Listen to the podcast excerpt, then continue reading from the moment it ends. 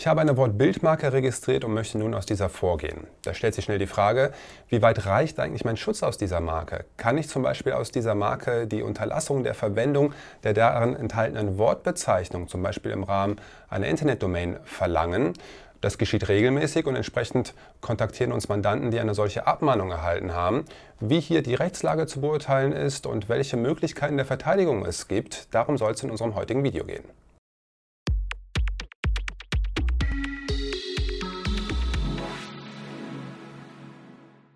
Hallo, mein Name ist Kilian Kost, ich bin Partner und Rechtsanwalt in unserer Kanzlei und hier der Experte für das Wettbewerbs- und das Markenrecht. Und um letzteres soll es in unserem heutigen Video wieder einmal gehen, wenn wir uns genauer mit der Schutzwirkung der Wortbildmarke befassen.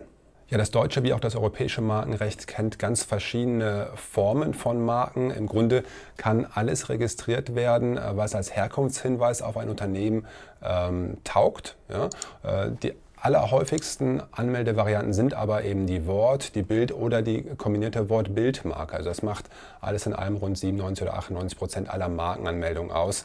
Alle anderen Markenformen, sei es nun Hör-, Farbe- oder Tastmarken, spielen also eine absolut untergeordnete Rolle. Ja, bei einer Wort-Bild-Marke, um die es in unserem heutigen Video gehen soll, handelt es sich, wie der Name schon sagt, um eine Kombination aus einer Wort- und einer Bildmarke, also ein zusammengesetztes Zeichen. Häufig besteht das irgendwie in einem Logo, kann aber auch einfach in einem äh, Wortzeichen, was in einem gewissen äh, Schriftzug oder Schriftbild äh, oder in einer Darstellung einfach enthalten ist, eine gewisse Schriftart beinhaltet, bestehen. Ja. Wir haben euch hier mal zwei Beispiele eingeblendet, äh, bekannter Marken, Jack Wolfskin oder auch Google. Ja. Äh, in dieser Form handelt es sich jetzt hier um Wort-Bildmarken, weil eben nicht das reine äh, Schriftzeichen ähm, angemeldet ist als Wortmarke und auch nicht nur eine reine Grafik, äh, in der gar keine Buchstaben mehr zu erkennen sind. Das wäre eine reine Bildmarke. Hier handelt es sich also um eine Wort-Bildmarke. Ja, für die Eintragung einer solchen Marke gelten grundsätzlich erstmal genau die gleichen Anforderungen wie an andere Markenformen auch. Das heißt, wenn wir jetzt über eine deutsche Marke oder deutsche Wortbildmarke uns unterhalten, dann sind hier vor allen Dingen die Voraussetzungen im Paragraphen 3 Absatz 2 und äh, Absatz 1 und Absatz 2 Markengesetz, aber auch äh, Paragraph 8 ähm, Absatz 1 und Absatz 2 Markengesetz zu beachten. Also da sind genauere Anforderungen an die äh, Eintragungs- und die Schutzfähigkeit von Bezeichnungen enthalten. Vor allen Dingen die absoluten Schutzhindernisse, über die wir schon häufiger berichtet haben. Allen voran ähm, Schutzhindernis der Unterscheidungskraft. Das heißt, auch diese Wortbildmarke muss Unterscheidungskraft äh, besitzen, um eingetragen zu werden vom Markenamt. Ja, und genau dieses Kriterium der Unterscheidungskraft ist zugleich auch äh, häufig der große Vorteil einer Wortbildmarke und der Grund, warum man auf diese quasi ausweicht. Ja. Ähm, wie gesagt, wird bei allen Markenanmeldungen entsprechend geprüft. Bei der Wortmarke kann dieses Kriterium durchaus äh, häufiger mal Probleme bereiten, weil das Markenamt guckt sich halt genau an, ist das äh, Wortzeichen, was jetzt Marke angemeldet werden soll, für den Schutzbereich, also die, für die Waren und Dienstleistungen, die ich geschützt haben möchte, in irgendeiner Form beschreibend und dadurch ähm, ja, ähm, freihaltebedürftig oder eben halt auch äh, zu unterscheidungsschwach, um als Marke zu dienen. Ja? Und das kann eben, wenn es nur um das reine Wortzeichen äh, geht, häufiger mal ein Problem bereiten. Und über diese Schwelle, äh, wenn das so ist, komme ich hinweg, wenn ich diesem unterscheidungsschwachen äh, Wortzeichen halt grafische Elemente hinzusetze, ähm, also ein, ein, Logo damit kombiniere oder andere grafische Elemente anfüge, äh, die dann äh, mir helfen, um über diese Schwelle der Unterscheidungskraft zu gelangen. Ja? Dann wird das äh, Markenamt oder der dortige Prüfer feststellen, okay, das reine Wortzeichen ist vielleicht ein bisschen schwach, aber äh, wir haben ja noch mehr, äh, wir haben ja noch grafische Elemente und zumindest denen ist, kommt so viel Eigenart äh, zuteil, wird zuteil und äh, für den äh, konkreten Schutzbereich wirkt das eben nicht beschreibend und entsprechend können wir dem Ganzen dann Unterscheidungskraft zusprechen und die Eintragung dann vornehmen. Ja, der Schutzumfang einer dann eingetragenen Wortbildmarke ähm, ergibt sich wie für andere Marken auch erstmal äh, für deutsche Marken aus dem äh, Paragraphen 14 Absatz 2 Markengesetz. Ich habe dann erstmal ein positives Nutzungsrecht, aber auch ein negatives äh, Abwehr- oder Verbotsrecht. Ich kann also dann entsprechend verlangen, dass äh, kein anderer eine identische Bezeichnung verwendet, ein, äh, ein identisches äh, Logo zum Beispiel, aber eben auch ähm, keine ähnlichen Marken oder Zeichen, ähm, mit denen eben eine Verwechslungsgefahr einhergeht. Ja, und ich darf auch oder äh, kann verbieten lassen, dass meine Marke durch andere in irgendeiner Form verbessert wird. Ja, und wie dieser Schutzbereich dann genau äh, zu beurteilen ist äh, und zu bewerten ist, das hängt natürlich wie so oft wiederum wirklich sehr am, äh, vom konkreten Einzelfall ab, von der jeweils äh, betroffenen Marke. Grundsätzlich ist es so, ähm, dass die äh, Marke in der eingetragenen Form geschützt ist und der Schutzbereich sich dann daraus auch zu ergeben hat. Das heißt, bei der Wortbildmarke ist das dann wirklich auch diese Kombination. Das heißt aber nicht automatisch, dass ich nicht auch aus einer solchen Marke gegen die bloße Verwendung des darin enthaltenen Wortzeichens vorgehen kann. Allerdings muss dann diesem Wortzeichen im Rahmen dieser Wortbildmarke auch wiederum Unterscheidungskraft zukommen. Habe ich also diese Markenform eigentlich nur gewählt, um über diese äh, wahrscheinlich ähm, für das reine Wortzeichen äh, zu hohe äh, Hürde der Unterscheidungskraft zu kommen, äh, dann ähm, kann ich streng genommen auch daraus jetzt kein Verbotsrecht für die reine äh, Wortmarkennutzung oder Wortzeichennutzung ableiten. Ähm, das wird natürlich häufig verkannt und grundsätzlich ist es auch erstmal gut, über ein eingetragenes, äh, eine eingetragene Marke verfügen zu können, äh, mein Logo entsprechend als eingetragene Marke kennzeichnen zu können.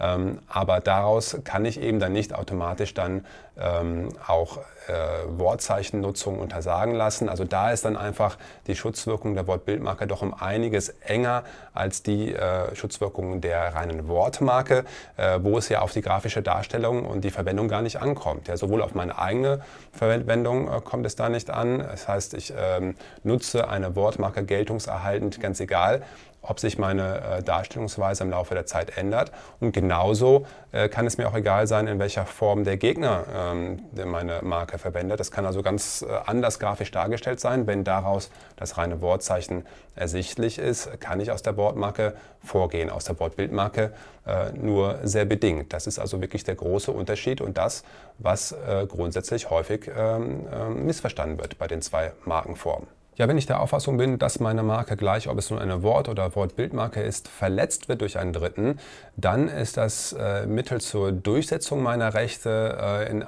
erster Linie die Abmahnung. Das heißt, äh, das ist ein Instrument, was mir außergerichtlich, also vorprozessual zur Verfügung steht, um meine Rechte auf eine relativ einfache Art und Weise und ohne Inanspruchnahme gerichtlicher Hilfe durchzusetzen. Eine solche Abmahnung muss äh, eine genaue Schilderung des Sachverhalts, die ich dem Abgemahnten entgegenhalte, äh, beinhalten. Das heißt, da muss ich genau aufhören, welche Marke ich betroffen sehe und durch welche Handlung ich diese Marke eben als verletzt äh, ansehe. Ich muss äh, den Gegner zur Unterlassung auffordern.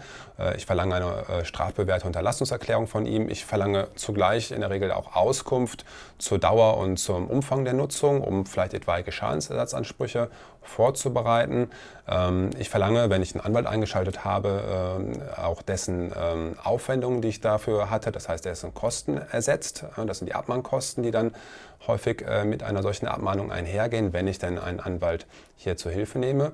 Und ich mache dem Abgemahnten auch deutlich, dass äh, für den Fall, dass er eben nicht äh, rechtzeitig reagiert, also innerhalb der von mir gesetzten Frist eine Unterlassungserklärung abgibt, die annahmefähig ist, dass ich dann auch gerichtliche ähm, ähm, Schritte einleite, ihn also dann äh, mit einer einstweiligen Verfügung oder äh, einer Klage behellige. Ja, das Instrument der Abmahnung ist so ein bisschen in Verruf geraten, aber eigentlich für sich betrachtet nach wie vor eine gute Sache, weil man eben auf eine relativ einfache Art und Weise auch dem äh, Verletzer die Möglichkeit gibt, die Sache auszuräumen. Gerade markenrechtliche Ansprüche entstehen ja verschuldensunabhängig. Das heißt, der, der da verletzt, weiß ja vielleicht auch gar nichts davon und wollte das gar nicht. Und wenn er dann direkt in ein gerichtliches Verfahren gezwungen wird, ist er natürlich auch mit entsprechenden Kosten schnell konfrontiert.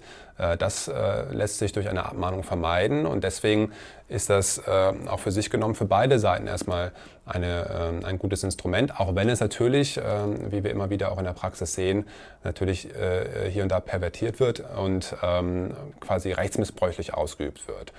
Ähm, bei wettbewerbsrechtlichen Abmahnungen ist, soweit der, äh, das Thema Rechtsmissbrauch äh, keine Rolle spielt äh, und die Abmahnung vielleicht einfach nur fälschlicherweise ausgesprochen wird, damit erstmal keine negative Konsequenz für den Abmahner verbunden. Das sieht beim Markenrecht anders aus. Ja? Also wenn ich hier in unberechtigter Weise eine Abmahnung ausspreche, äh, liegt darin eine sogenannte unberechtigte Schutzrechtsverwarnung oder Behauptung und das kann äh, zur Gegenforderung führen und äh, dies wiederum spielt bei unserem heutigen Thema der Wort Bildmarke und deren Schutzwirkung durchaus eine Rolle. Denn verfüge ich jetzt nur über eine Wortbildmarke, ähm, wobei das darin enthaltene Wortzeichen für sich genommen nicht unterscheidungs kräftig genug ist, äh, dann ist der Fall so, wie ich es eingangs geschildert habe, dass ich eben nicht gegen isolierte Wortzeichenverwendung vorgehen kann. Das geschieht aber ganz häufig einfach aus äh, Missverständnis, glaube ich, von der Wirkweise einer solchen Marke, sodass wir dann relativ häufig Abmahnungen sehen, wo zum Beispiel eben äh, die Nutzung ähm, des in der Wortbildmarke enthaltenen Wortzeichens im Rahmen einer Internetdomain untersagt wird. Ja, also da wird dann eine Abmahnung ausgesprochen und gesagt, hier, ich habe die äh, Wortbildmarke Auto und du verwendest die äh, Internetdomain auto.de. Das geht nicht. Äh, gleicher Schutzbereich. Äh, ich verlange eine Unterlassungserklärung und meine Abmahnkosten trägst du auch. Ja? Das ist ein klassischer Fall für eine unberechtigte Schutzrechtsverwarnung und das führt dazu, dass ich dann als Abgemahnter nicht nur sagen kann, nee, ähm, lehne ich alles, äh, weise ich alles zurück, äh, ich gebe keine Unterlassungserklärung ab. Ich kann dann, weil ich als Abgemahnter durch diese Abmahnung in meinem eingerichteten, ausgeübten Gewerbebetrieb betroffen bin, eine Gegenabmahnung aussprechen, notfalls auch im gleichen Schreiben und sagen, ähm, ich verletze dich nicht, aber du äh, verletzt mich in meinen Rechten dadurch, dass du hier äh, zu, zu Rechtsunsicherheit führst, weil du behauptest, irgendwelche Rechte an der von mir verwendeten Internetdomain zu haben.